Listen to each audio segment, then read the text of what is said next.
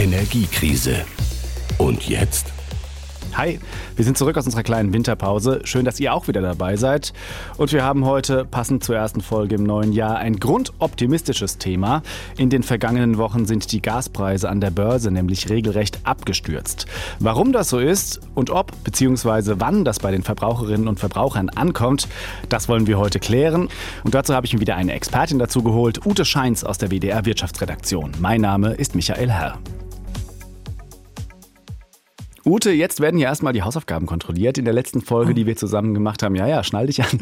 da ähm, haben wir ja Tipps gegeben, beziehungsweise darüber gesprochen, wie man beim Heizen noch kurzfristig ein bisschen Geld sparen kann. Und da hast du versprochen, du stellst dein Sofa vor der Heizung weg.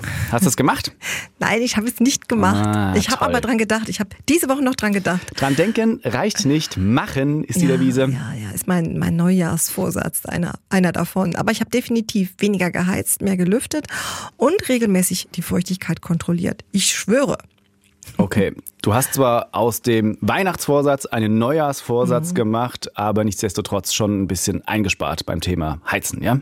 Ich wohne ja in einer Dachgeschosswohnung in Köln in so einem Haus mit einer Gaszentralheizung und meine Vermieterin, die hatte mir gerade dann noch an Silvester kurz äh, eine App geschickt äh, aufs Handy und gesagt, dass sie mir die Betriebskostenabrechnung aus 2021 noch äh, auf den letzten Drücker in den Briefkasten geworfen hätte und hat schon mal angekündigt, dass es für die Zukunft alles teurer wird. Und also, schöne Party. Ne? Ja, da habe ich gedacht, keine Lust auf schlechte News. Also ich lese mir dieses Schreiben gar nicht durch. Ich äh, habe einen Bogen um den Briefkasten gemacht. Mhm.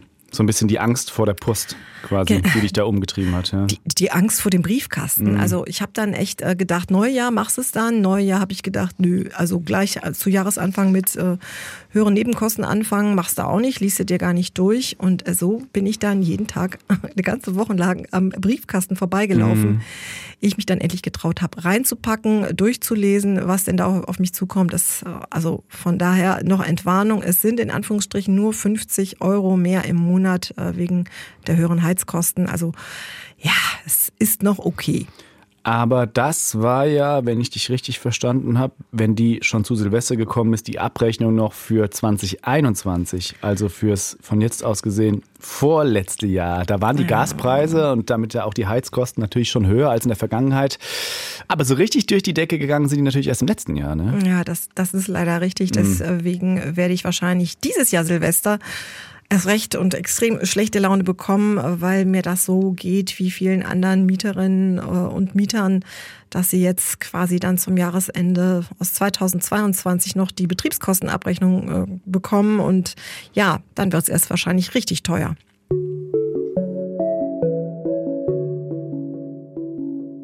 Vielleicht ist das ganze Problem aber ja bald gar nicht mehr so dramatisch. Es gibt zumindest Grund zur Hoffnung, denn die Großhandelspreise für Gas, die kennen seit Wochen nur eine Richtung und zwar steil nach unten. Ich habe es nochmal nachgeschaut. Im Vergleich mit Anfang Dezember kostet Erdgas an der Börse weniger als die Hälfte. Am 7. Dezember, da hat die Megawattstunde Gas für den Folgetag knapp 150 Euro gekostet. Und jetzt, am 9. Januar, waren es dann gut 72 Euro. Das bedeutet, dass aktuell Erdgas im Großhandel, zumindest wenn ich es kurzfristig kaufe, günstiger ist als im Februar vor dem Kriegsausbruch. Hat dich das überrascht, Ute? Ah, das hat mich definitiv überrascht. Also damit hätte ich nicht gerechnet, dass jetzt hier so mitten im Winter die Gaspreise in Europa so dermaßen sinken. Nö, das, das hat mich überrascht. Du hast dich ja jetzt für unseren Podcast nochmal richtig in das Thema eingegraben. Was ist denn der Grund dafür, für diesen Preissturz? Also den, den einen Grund, den gibt es äh, tatsächlich nicht. Da kommen ganz verschiedene Sachen zusammen. Und tatsächlich äh, war auch eine Menge Glück dabei. Also mit bisschen Glück hat es auch was zu tun. Wenn in Deutschland jemand von Glück spricht, dann meint er in den allermeisten Fällen das Wetter. Ja, also das, der Wettergott war uns gut gesonnen. Also das kann man definitiv sagen. Also mildes Wetter, Gab es noch weitere Gründe? Kannst du es vielleicht noch so ein bisschen aufdröseln? Ja, wenn man sich das mal insgesamt anschaut, dann sind die Gaspreise an der Börse gesunken, weil die Nachfrage nach Gas äh, zurückgegangen ist. Und da war das Wetter natürlich ein wesentlicher Grund dafür. Es ist ja in der zweiten Dezemberhälfte deutlich wärmer geworden. Wir hatten ja zum Beispiel hier in Köln äh, so um Weihnachten rum Temperaturen von 18 Grad erlebt. Da haben natürlich viele Haushalte und auch Unternehmen weniger heizen müssen. Viele haben aber auch unabhängig äh, vom Wetter ordentlich Gas eingespart, weil Gas eben relativ teuer in den Tarifen immer noch äh, gewesen ist. Äh, wir haben insgesamt, das sagt die Bundesnetzagentur im vergangenen Jahr in Deutschland, 14 Prozent weniger Gas verbraucht als im Schnitt der Vorjahre. Das ist schon mal eine gute Sache. Und dazu kommt auch noch, dass die Gasspeicher in Europa und auch in Deutschland, in Deutschland mit äh, gut über 90 Prozent, ziemlich gut gefüllt sind zurzeit. Das ist schon mal so ein guter Sicherheitspuffer, falls Lieferungen mal ausfallen. Und die Händler, das ist einfach das Gute, müssen zurzeit auch weniger Gas äh, nachkaufen. Das wirkt alles beruhigend, auch nicht nur psychologisch, sondern auch auf die Preise. Also Deutschland hat in den vergangenen Wochen und Monaten viel Gas eingespart. Nicht nur, aber auch, weil das Wetter sehr mild gewesen ist. Gab es noch weitere Gründe? ja, nochmal aufs Wetter zu kommen, das, das hat uns du bleibst, doppelt. Ja, das, ich finde das dein Wetter Lieblingsthema. genial. Ja. ja, ich liebe diese milden Temperaturen. Ähm, auch wenn die natürlich insgesamt in der Entwicklung nicht äh, gut sind, aber im Winter haben sie uns jetzt geholfen. Ne? Also nicht nur, weil es relativ mild gewesen ist, sondern auch, weil der Wind kräftig geweht hat, sodass die Windräder in Deutschland relativ viel Strom produzieren konnten. Deswegen musste weniger Gas äh, für Strom verbrannt werden in den Gaskraftwerken. Wir dürfen nicht vergessen, Gas spielt nicht nur beim Heizen eine Rolle, sondern wir brauchen immer noch eine ordentliche Menge an Gas, äh, um damit Strom zu erzeugen. Okay, also heißt, es musste weniger Gas verstromt werden bei uns in Deutschland, heißt weniger Nachfrage nach Gas, heißt der Preis geht runter. Ja, das ist so ein ganz normaler Marktmechanismus. Und was uns beim Gassparen auch noch geholfen hat, da müssen wir nach Frankreich gucken. Da sind zum Jahreswechsel einige der französischen Atomkraftwerke zurück ans Netz gegangen und die können jetzt auch wieder mehr Strom produzieren. Ich glaube, das musst du gerade noch mal ganz kurz erklären. Was hat der Gasverbrauch in Deutschland mit den Atomkraftwerken in Frankreich zu tun? ja, also muss man mal von oben drauf gucken. Die Länder in Europa, die sind auch beim Strom engmaschig äh, verbunden über das sogenannte europäische Verbundnetz. Da haben wir auch in der, unserer Blackout-Folge drüber gesprochen, wie das alles funktioniert. Also da wird der Strom zwischen Nachbarn fleißig hin und her gehandelt. Ähm, das machen Deutschland und Frankreich auch so. In Frankreich hatten wir im vergangenen Jahr noch die Sondersituation gehabt, äh, dass da einige der Atomkraftwerke oder viele davon, äh, die konnten keinen Strom produzieren vorübergehend, äh, weil sie defekt waren oder in Wartung oder gewartet werden mussten. Das ist auch ein Grund dafür gewesen, warum Deutschland mehr Gas ähm, ja, brauchte, um damit Strom zu erzeugen. Der wurde dann nach Frankreich exportiert. Und das müssen wir dann machen, weil wir da vertraglich zu verpflichtet sind? Oder ist das einfach ein Akt der europäischen Solidarität? Weil man würde ja erstmal denken, Gas war in Deutschland ja selbst knapp. Warum bleibt das nicht dann hier, sondern wir verstromen es und verkaufen dann den Strom nach Frankreich? Ist ja irgendwie so ein bisschen irrational, oder? Das hat natürlich auch was mit ähm, europäischer Solidarität zu tun. Aber Deutschland und Frankreich, die hatten das auch miteinander vereinbart, dass sie sich in der Energiekrise gegenseitig aushelfen, mhm. unter die Arme greifen. Äh, das geht also durchaus in beide Richtungen. Die Lage hat sich aber jetzt äh, dadurch entspannt, dass eben zum Jahreswechsel wieder mehr französische Meiler ans Netz gegangen sind und da hoffentlich fleißig Strom produzieren. Das hat aber unterm Strich diese Entspannung dazu beigetragen, dass die Gaspreise auch sinken. Und noch ein weiterer Punkt ähm, der hat mit dem Angebot zu tun. Das, das ist auch, äh, da an der Seite sieht es auch äh, ganz gut aus. Europa wird zurzeit relativ gut mit Flüssiggas äh, versorgt. Und das liegt daran, dass zum Teil auch daran, dass die Nachfrage nach Flüssiggas aus China im vergangenen Jahr nicht so hoch gewesen ist, weil in China die Wirtschaft ein Stück weit runtergefahren wurde wegen der ganzen Covid-Maßnahmen. Das alles, das hat die Preise, die Gaspreise in Europa deutlich sinken lassen. Wohlgemerkt an den Börsen. Wow, also das ist natürlich ein ganzer Blumenstrauß von verschiedenen Gründen, den du uns hier gerade präsentiert ja. hast. Ich versuche es für mich jetzt nochmal ganz kurz zu sortieren. Also wir haben auf der einen Seite eine geringere Nachfrage nach Gas, weil das Wetter zum Beispiel sehr mild gewesen ist. Wir weniger heizen mussten. Wir, also wir in Deutschland, die Menschen in Deutschland weniger heizen mussten, ähm, weil in China wegen der besonderen Wirtschaftslage weniger Gas, weniger Flüssiggas nachgefragt worden ist, weil wir weniger verstromen mussten an Gas, weil unsere Nachbarn in Frankreich wieder selber durch ihre Atomkraftwerke Strom produzieren mussten. Also geringere Nachfrage, zugleich ein bisschen mehr auf der Angebotsseite, weil eben jetzt mehr Flüssiggas nach Deutschland kommt. Und das führt natürlich dazu, sinkende Nachfrage, steigendes Angebot, die Preise gehen runter. Habe ich richtig zusammengefasst oder ja, äh, habe ich es falsch verstanden? Nee. das, das, ist so die Quintessenz, die wichtigsten Sachen. Also das ist so das, was man daraus ziehen kann. Also Glück, Wetter, Sparen und noch ein paar Sachen mehr. Wie nachhaltig ist denn jetzt diese Entspannung bei den Preisen? Weil Glück kann ja schnell vorbei sein. Kann es also sein, dass wir in acht Wochen wieder bei den 200 Euro sind für die Megawattstunde oder ist das eher unwahrscheinlich? Hm, also das, davon gehe ich jetzt zwar nicht aus, aber Prognosen in die Zukunft, die sind ja immer schwierig. Die schwierigsten, ja. Ja, genau. Ich habe deswegen bin ich Prognosen in die Vergangenheit, die sind also die können die allermeisten einigermaßen gut abgehen.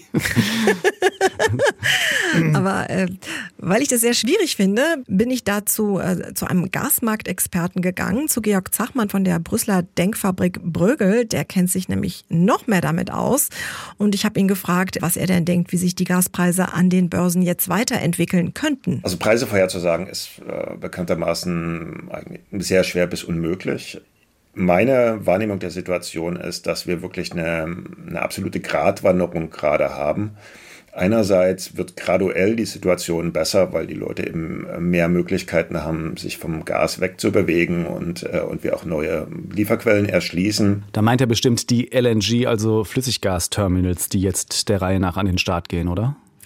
Ja, also diese neuen Flüssiggasterminals in Deutschland, die erweitern ja schon mal unsere Möglichkeiten, überhaupt äh, Gas zu beziehen, zu importieren. Also das ist äh, die Infrastruktur, wird dadurch einfacher. Dazu kommt aber, dass Wirtschaftsminister Habeck im vergangenen Jahr ja fleißig durch die Welt getourt ist, äh, um neue Flüssiggaslieferanten aufzutun. Da ist er zum Teil ja auch erfolgreich gewesen. Dazu zählt zum Beispiel auch der berüchtigte Flüssiggasdeal mit Katar. Das meiste Gas importiert Deutschland aktuell aber noch aus Norwegen, den Niederlanden und aus Belgien. Was die Versorgung mit Gas angeht, sieht's also im Moment äh, ziemlich gut aus. Trotzdem ist das jetzt auch kein Grund, in die Hände zu klatschen und äh, vor Freude durchzudrehen. Üblicherweise in der, in der Vergangenheit war es so, dass man ja immer noch ein bisschen Puffer im System hatte, dass man von hier oder da noch mehr importieren konnte. Und das haben wir jetzt alles komplett ausgenutzt, um eben russische Gaslieferungen ersetzen zu können. Und wenn jetzt noch irgendwas passiert, in Norwegen eine Gasplattform irgendwie getrennt werden muss oder die LNG-Versorgung aus den USA schwieriger wird wegen kaltem Wetter da, dann wird das viel, viel stärker direkt durchschlagen in hohen Preisen in Europa. Deswegen glaube ich, dass wir jetzt eine gewisse Risikoprämie auch vielleicht sogar noch in den Preisen drin haben. Ähm, aber es tendenziell noch ein sehr, sehr volatiles Jahr werden kann, entsprechend dem, was eben auf der Angebots- und Nachfrageseite hier passiert. Und wo wir dann zum Schluss rauskommen werden, ist für mich sehr schwer vorherzusehen. Das war jetzt nochmal unser Gasmarktexperte Zachmann. Risikoprämie, vielleicht kurz zur Erklärung. Das heißt, es ist ja einfach noch unsicher, wie sich das jetzt so alles weiterentwickelt. Also diese Unsicherheit, die führt dazu, dass die Preise möglicherweise noch ein bisschen höher sind, als sie eigentlich aufgrund von Angebot und Nachfrage sein müssten. Okay, also da ist sogar potenziell noch ein bisschen Luft nach unten bei den äh, Börsenpreisen für Gas, wenn ich den Herrn Zachmann da richtig verstehe. Aber was ich jetzt auf jeden Fall mitgenommen habe von dem, was du gesagt hast und auch Herr Zachmann gesagt hat, es liegt jetzt nicht nur allein am Faktor Glück. Wir haben auch strukturell in Deutschland jetzt eine bessere Ausgangslage als noch vor einem Jahr, weil es einfach mehr Lieferanten für Gas gibt. Das heißt, wir sind weniger abhängig von einem, von Russland halt damals, weniger verletzlich als noch vor einem Jahr. Und das heißt, dass jetzt die Preise durch die Decke gehen, weil einfach ein Lieferant dauerhaft den Hahn zudreht, das ist einfach unwahrscheinlicher geworden. Und das sollte den Preis dauerhaft ein bisschen beruhigen. Ja, ich muss aber jetzt trotzdem noch so ein bisschen äh, Wasser in den Wein gießen, weil das klingt jetzt alles so super, super gut. Wir müssen äh, dran denken, dass auch wenn jetzt die Großhandelspreise, also die Börsenpreise aktuell in Europa deutlich gesunken sind, wir sind ja teils bei diesen 70, 80 Euro und weniger die Megawattstunde angekommen, dann ist das im Schnitt immer noch deutlich mehr als das, was wir so im Schnitt äh, in den vergangenen Jahren für Gas bezahlt haben.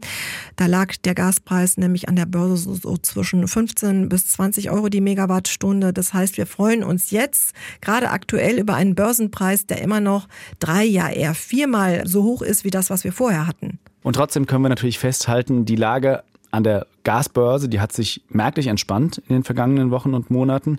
Und jetzt wollen natürlich alle wissen, wann kommt das bei uns allen im Portemonnaie an, also bei den Verbraucherinnen und Verbrauchern. Denn immerhin haben ja sehr viele, die mit Gas heizen, in den vergangenen Wochen Post bekommen oder auch in den vergangenen Monaten schon.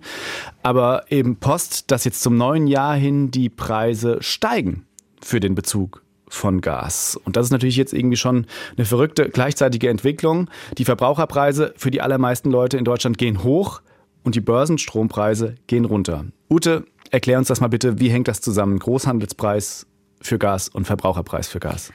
Also in dem Preis, den wir als Haushaltskunden oder auch als Unternehmen an den Energieversorger zahlen, da stecken die Großhandelspreise mit drin, denn das sind die Preise, die die Versorger zahlen, wenn sie das Gas für uns im Großhandel einkaufen. Also die Beschaffungskosten, also der Einkaufspreis, der Börsenpreis plus Vertrieb und Marge, das ist so der größte Brocken, Brocken in dem äh, Tarif, äh, den wir zahlen müssen. Dazu kommt dann noch mal was, äh, sowas wie Netzentgelte, staatliche Umlagen und Steuern und dann haben wir den Endkundenpreis sozusagen.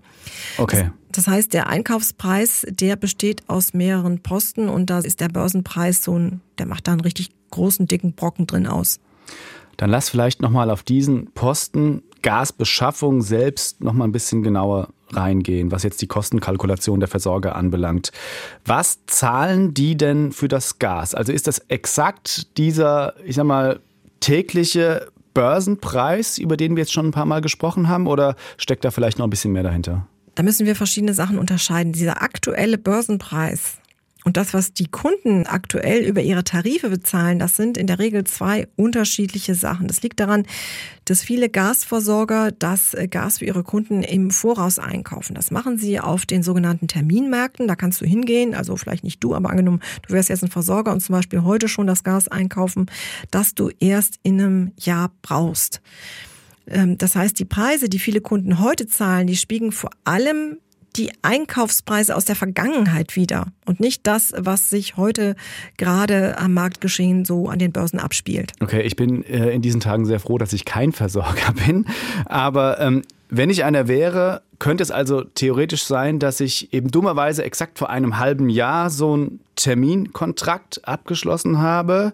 Also genau zu dem Zeitpunkt, als die Preise auf Rekordhoch gewesen sind. Und dann ist dieses Gas, was ich jetzt ein Jahr später oder ein halbes Jahr später beziehe, wenn es halt irgendwie so ein Halbjahreskontrakt gewesen ist, dann immer noch viel teurer, als ich bezahlen müsste, wenn ich jetzt heute kurzfristig an der Börse Gas einkaufen müsste, ja? Ja, das machen die Versorger, um sich ein Stück weit abzusichern.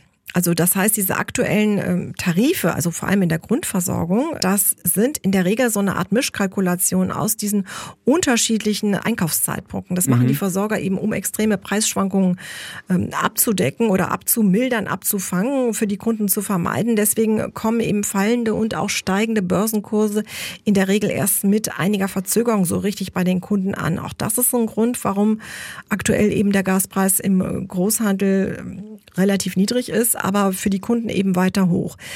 Sie könnten natürlich auch jeden Tag aufs Neue das Gas für Ihre Kunden einkaufen, dann ist es jetzt heute günstig, aber wenn du alles auf einmal zu irgendeiner Preisspitzenzeit einkaufen müsstest, dann wäre das für die Kunden natürlich echt sauteuer, wenn mhm. sie auf einmal zehnmal so viel ein Jahr lang zahlen müssen. Um das zu vermeiden, versuchen die Versorger das Gas eben im Voraus zu unterschiedlichen Zeitpunkten einzukaufen und nur kleine Mengen kurzfristig. Habe ich richtig verstanden, dieses System ist im Prinzip auch dafür verantwortlich, dass im vergangenen Jahr diese extremen Preisspitzen auch nicht direkt bei den Verbraucherinnen und Verbrauchern angekommen sind. Weil wenn wir dieses System hätten, der Börsenpreis wird immer jeden Tag einfach an die, an die Verbraucherinnen, also an die Endkunden weitergegeben, dann hätte man ja auch diese, diese Mondpreise bezahlen müssen. Das hätte ja viele Leute ruiniert. Ja.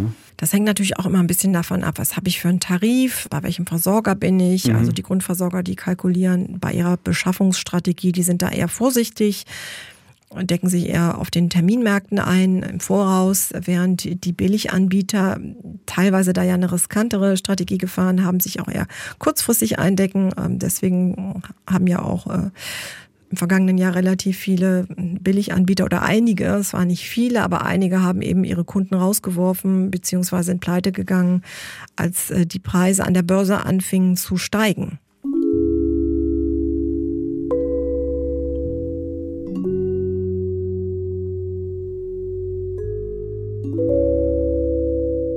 Okay, Ute, dann lass uns noch mal ein bisschen nach vorne schauen. Also, wenn ich dich richtig verstehe, auf Grundlage von allem, was du gesagt hast, wird es noch ein bisschen dauern, bis diese gesunkenen Preise an der Gasbörse bei uns persönlich ankommen, ja?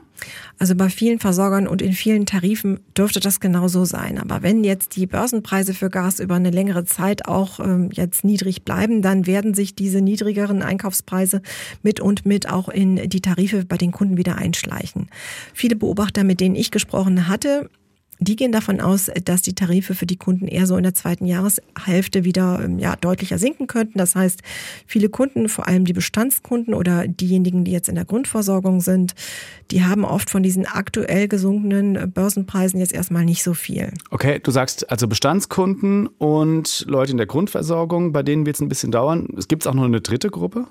Ja, ich kann natürlich jetzt, wenn ich die Möglichkeit habe, beispielsweise, weil ich eine Preiserhöhung bekommen habe oder wenn mein Vertrag endet, äh, dann habe ich natürlich die Möglichkeit, äh, oder ich bin in der Grundversorgung, da kann ich auch jederzeit rauswechseln, dann habe ich theoretisch die Möglichkeit, in einen Sondertarif zu wechseln. Mhm, was ist das, ein Sondertarif? Also Sondertarife, das sind äh, die Tarife, in die ich reinwechseln kann. Ähm, wenn ich meinen Anbieter wechsle, wer jetzt aber in der Grundversorgung ist oder bei dem der Vertrag ausläuft oder wer eine fette Preiserhöhung bekommen hat, für den könnte es sich jetzt möglicherweise wieder lohnen, sich mal nach einem günstigeren Anbieter umzuschauen.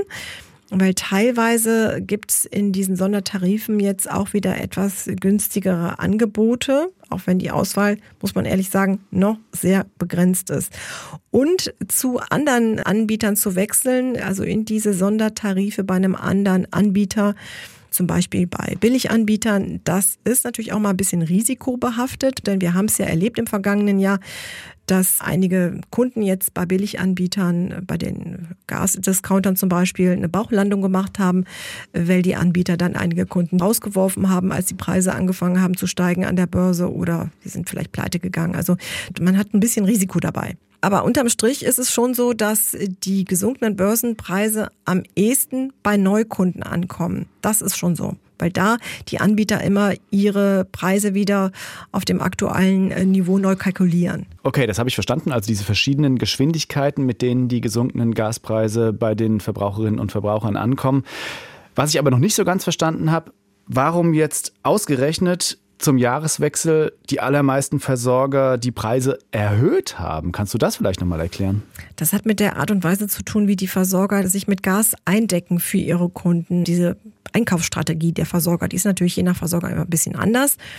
Die sorgt aber dafür, dass diese höheren Börsenpreise aus dem vergangenen Jahr, die wir hatten, dass die zum Teil erst jetzt so richtig in den Tarifen ankommen. Also im vergangenen Jahr haben wir exorbitant hohe Börsenpreise gehabt und die Versorger, die dann jetzt sozusagen da sich zum Teil in diesen Hochpreiszeiten haben einen Teil von dem Gas beschaffen müssen für ihre Kunden, ja, das wälzen die jetzt ein Stück weit auch äh, in die Tarife rein. Das heißt, es kommt jetzt mit Verzögerung, kommen die hohen Preise aus dem vergangenen Jahr jetzt in den Tarifen der Kunden an. Eine Frage, die ich mir jetzt noch gestellt habe, ist denn der Leidensdruck aktuell überhaupt so groß, jetzt schnell einen neuen, günstigeren Anbieter zu finden beim Gas? Denn wir haben doch jetzt eigentlich seit Januar die Gaspreisbremse, beziehungsweise sie soll rückwirkend ab Januar wirken. Und dann sind die Preise für die Verbraucherinnen und Verbraucher doch ohnehin günstiger, als zumindest im letzten Jahr es der Markt hergegeben hat, oder? Ja, also vielleicht ganz kurz nochmal zur Erklärung, dass die Gaspreisbremse, die bedeutet ja erstmal, dass der Gaspreis gedeckelt wird für Verbraucher und Gewerbebetriebe, konkret auf 12 Cent die Kilowattstunde. Das gilt aber nur für ein bestimmtes Grundkontingent von 80 Prozent vom Vorjahresverbrauchs. Äh, also die restlichen 20 äh, darauf sind dann die deutlich höheren Preise in der Regel beim Versorger fällig. Nur auf diese 80 Prozent, damit es weiter den Sparanreiz gibt. Ne? Genau, genau. Der, der Sparanreiz bleibt schon erhalten. Jetzt könnte natürlich, könnten jetzt viele Kunden denken, Mensch, ähm, wie doof ist das, dass die Versorger jetzt diese gesunkenen Börsenpreise nicht eins zu eins äh, weiterdrücken sofort an mich in meinem Tarif, in dem ich drin bin. Aber das ist ein Denkfehler. So hat mir das zumindest der Gasmarktexperte Georg Zachmann von der Denkfabrik Brögel erklärt. Die aktuellen Gaspreise sind relativ nah jetzt an dieser Gaspreisbremse dran. Deswegen wird der Effekt der deutlich gesunkenen Gaspreise, also von jetzt fast 150 Euro pro Megawattstunde zu einem bestimmten Zeitpunkt auf äh, jetzt vielleicht 70 bis 80 Euro pro Megawattstunde,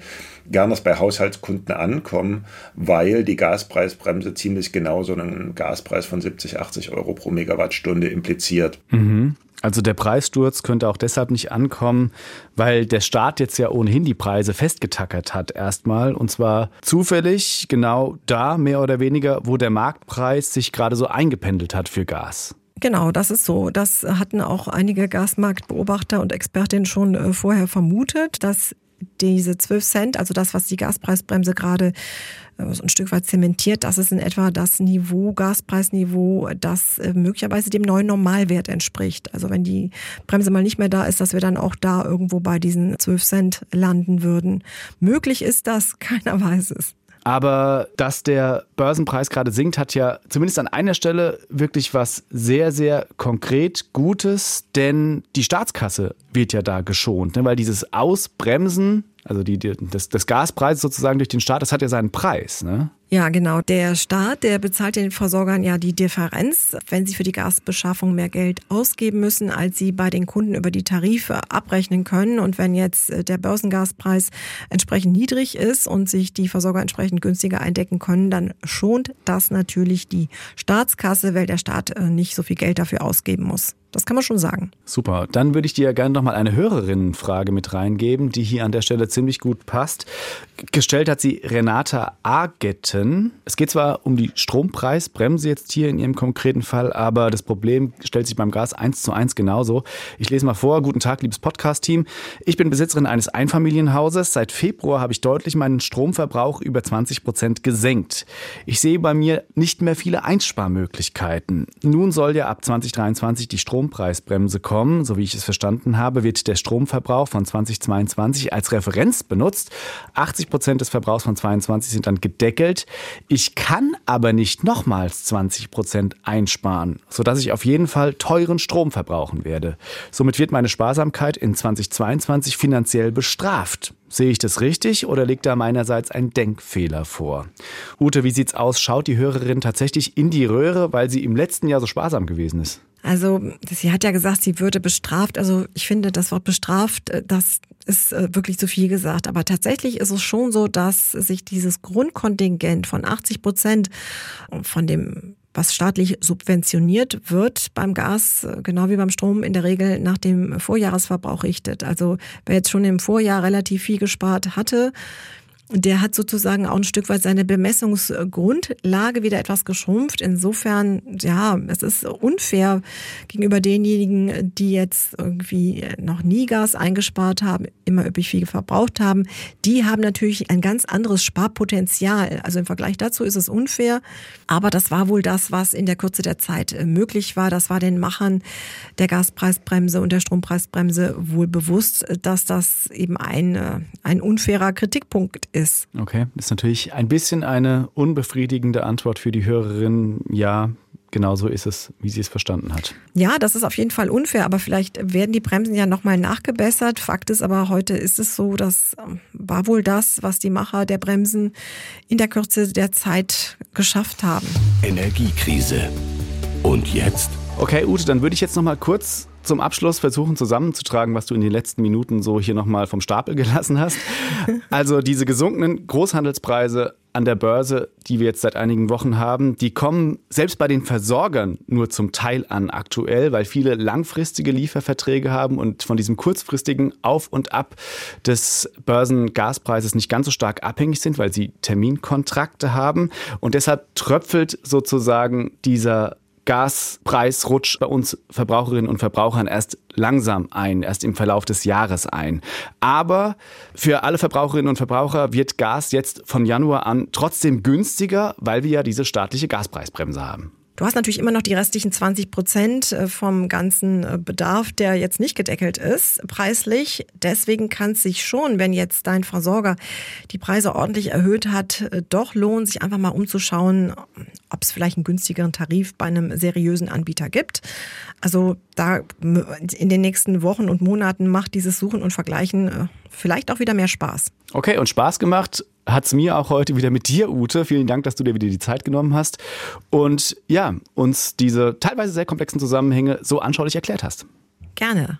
Und das war's auch schon wieder mit unserem Podcast für diese Woche, Energiekrise und jetzt. Wenn ihr uns was zu sagen habt zur aktuellen Folge oder grundsätzlich zu unserem Podcast, egal ob es Lob ist, ob es Tadel ist oder wenn ihr eine Frage habt oder vielleicht sogar mal eine Anregung, welches Thema wir hier mal behandeln könnten in unserem Podcast, dann schreibt uns bitte Gerne eine E-Mail, wie immer, an die Adresse energiekrise.ard.de. Dann sage ich vielen Dank, dass ihr alle eingeschaltet habt. Michael H. ist mein Name. Bis bald und habt eine gute Zeit. Energiekrise. Und jetzt ein Podcast der ARD.